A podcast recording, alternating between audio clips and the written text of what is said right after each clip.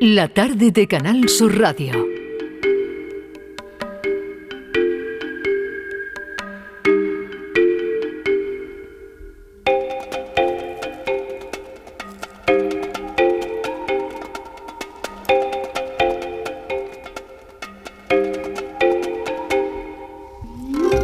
minutos y llegamos a las seis en punto de la tarde y ya saben que los miércoles hacemos la tarde en tu búsqueda. Vamos a hablar con nuestra compañera Patricia Torres. Patricia, bienvenida. Hola Marilo, ¿qué tal? Y vamos con los casos que esta semana ponemos encima de la mesa y de los casos de los que seguimos muy, muy pendientes.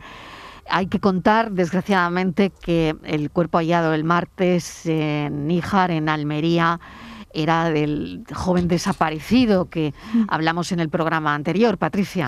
Así es, eh, la inspección ocular del cadáver hallado ese domingo apunta que se trata del, vecino de Níjar de 23 años desaparecido el pasado martes cuando se encontraba en el mar frente a la playa de San Miguel, cerca a Cabo de Gata, Níjar. Así lo ha indicado la Guardia Civil, cuerpo que ha precisado que la confirmación definitiva de la afiliación de esta persona la va a determinar la autopsia realizada por el médico forense. El cuerpo sin vida de este joven fue recuperado cerca de la zona en la que desapareció. La embarcación Salvamares Pica de Salvamento Marítimo trasladó al puerto de Almería sobre las 2 menos 10 de este domingo el cuerpo sin vida de este joven, según informó la Guardia Civil Marilo. Así que comenzamos esta sección con una triste noticia. Desde luego, muchísimo ánimo a, su familia, en fin. Bueno, 36 días sin Ana y Olivia.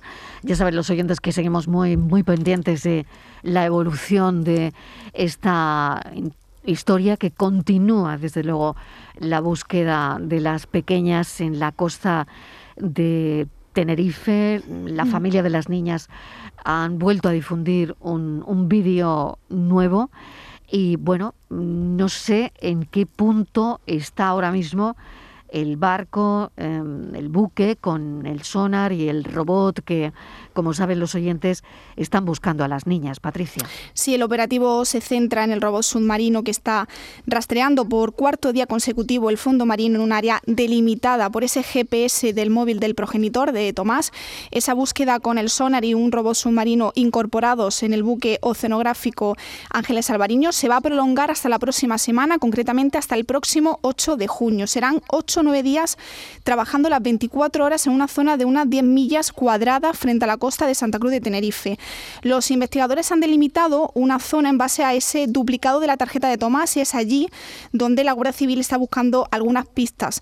A bordo del Ángeles Alvariño están siempre dos agentes de la Policía Judicial de la Guardia Civil que dirige la investigación y que se van turnando día y noche. Se espera que esta nueva fase de búsqueda sea decisiva y definitoria para saber qué ha pasado con las niñas y dónde se encuentra, ya sea para confirmar o descartar. Pero también hemos podido saber, Mariló, que los My Hunters o cazadores semente de la Guardia Civil se han incorporado a la investigación para tratar de localizar a las niñas y a su padre y lo están haciendo realizando lo que ellos llaman la autopsia psicológica de Tomás. Esta labor se está realizando de manera complementaria a ese rastreo que se está llevando a cabo en aguas canarias con el barco eh, Ángeles Alvariño.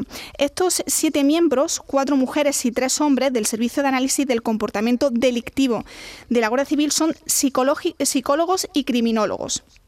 Y esta unidad eh, se fundó hace 26 años y desde entonces ha tratado de, meterse la mente de más de mil asesinos, violadores, secuestradores repartidos por todo el país y han participado en casos mediáticos como el caso de Ana Kerr y el niño Gabriel Cruz.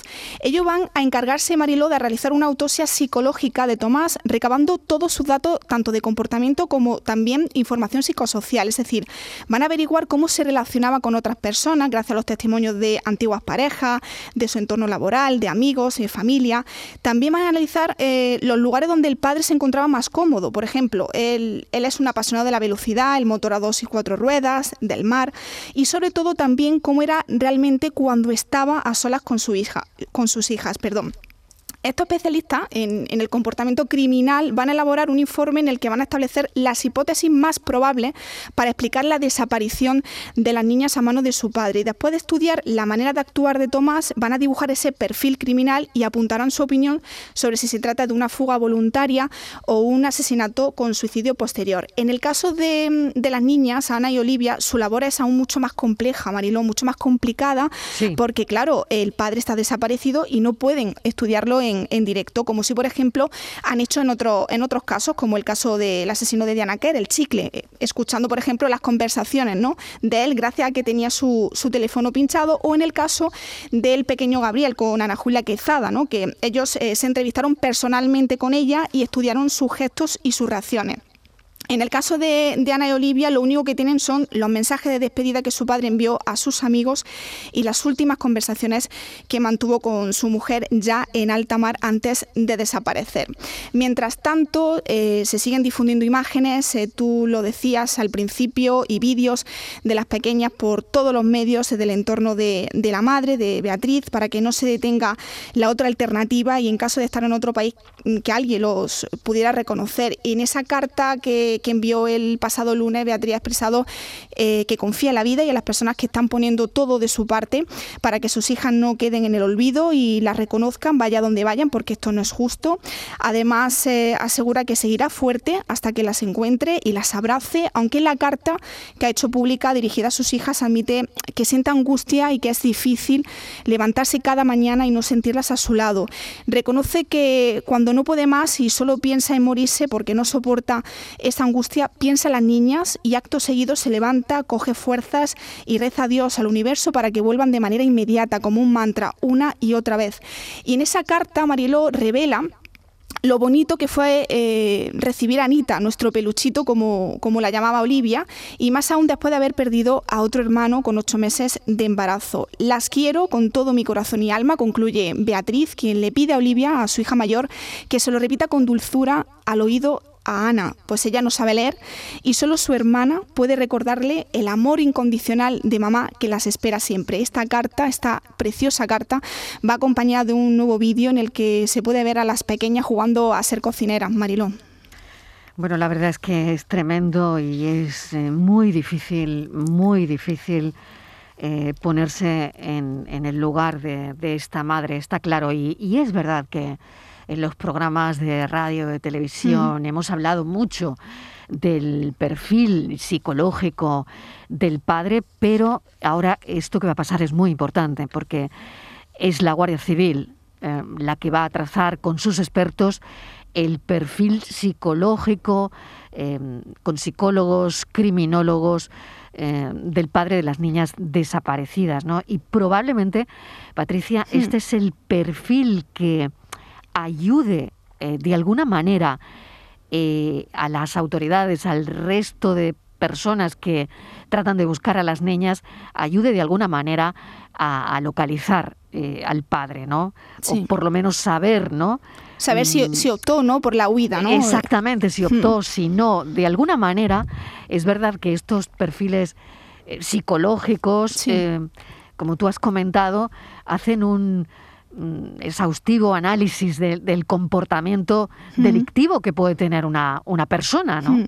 Pero sí que es verdad, Marielo, que no es un análisis, por ejemplo, de ADN, ¿no? Como ellos dicen, ¿no? Que es algo que es algo exacto, ¿no? Es decir, ellos eh, trazan ese perfil y, a partir de ahí hacen un análisis, ¿no? De, la personalidad de, en este caso, de Tomás, del padre de las niñas. También qué lugar ocupa, ¿no? Eh, imagino que lo estudian todo, ¿no? Y qué lugar ocupa la separación. Claro si la separación de la madre es clave en este asunto o no lo es, ¿no? Mm. Una separación que parece que ocurre en el verano del año 2020, eh, que después él descubre que ella tiene una pareja nueva, eh, en fin, eh, una pareja que por otro lado es, mm. es mayor que él, que podría darle a ella, no sé, una estabilidad diferente, no lo sé. En fin, creo que todo esto también es lo que entra a formar parte de ese perfil psicológico y de criminología que va a hacer el equipo de la Guardia Civil, ¿no? Sí, además eh,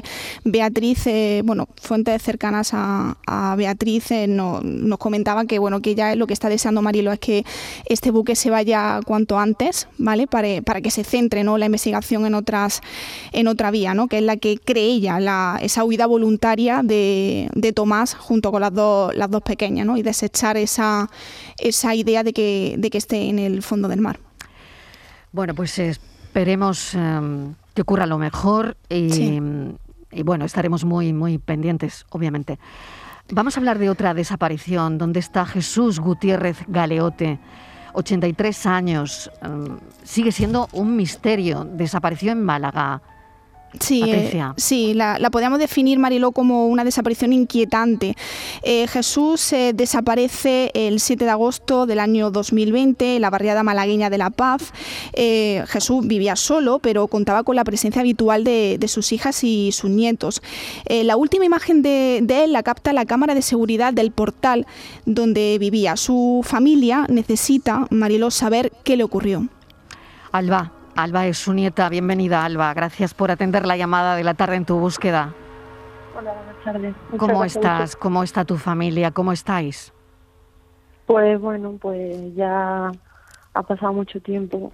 En agosto ya hace un año y el tiempo pasa rápido, pero el desasosiego sigue estando porque seguimos como el mismo día, el primer día.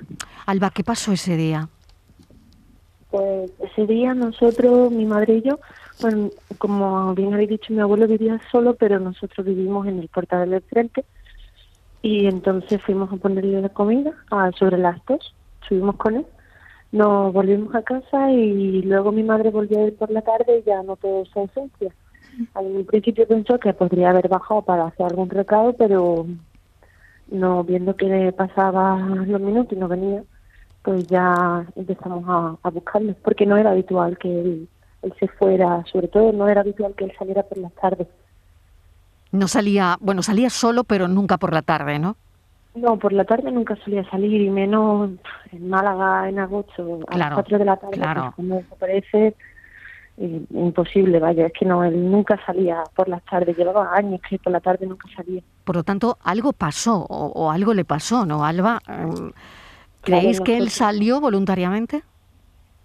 Creemos que sí, porque en las imágenes de la cámara de seguridad no se ve una segunda persona, se le ve solamente a él.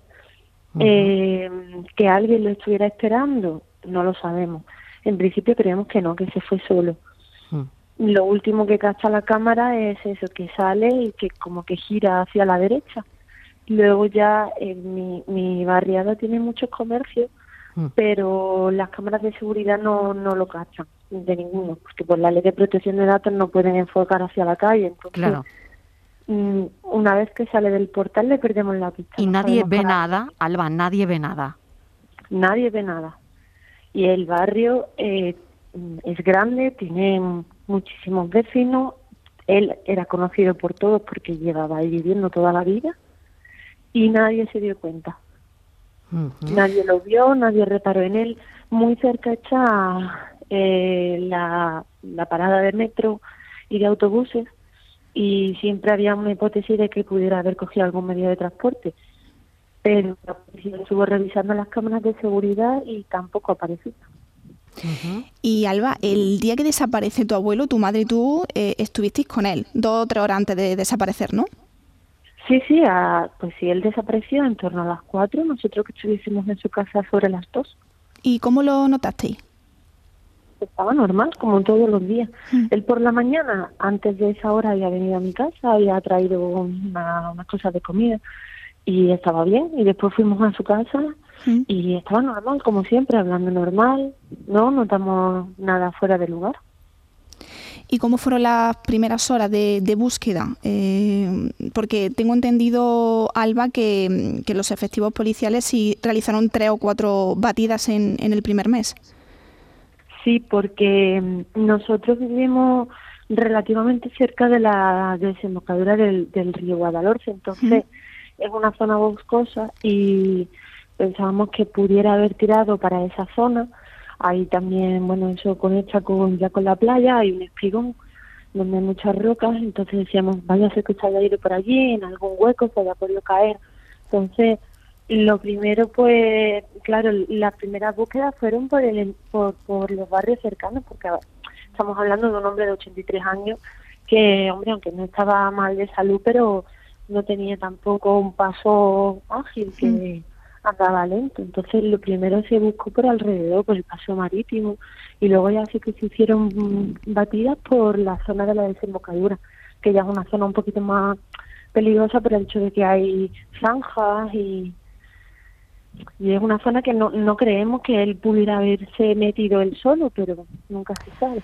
En fin, em, Alba, te agradecemos enormemente tu participación en el programa. Estaremos también muy, muy pendientes aquí. Bueno, pues lo que hacemos es exponer los casos para que no os sintáis solos, que creo que es muy importante.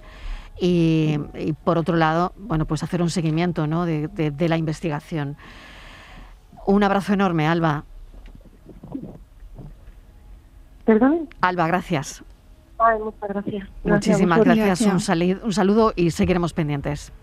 Vale, muchísimas gracias. Buenas tardes. Patricia, gracias. A ti, Marilo, un beso. Hasta la semana que viene. Esto es La Tarde en tu búsqueda.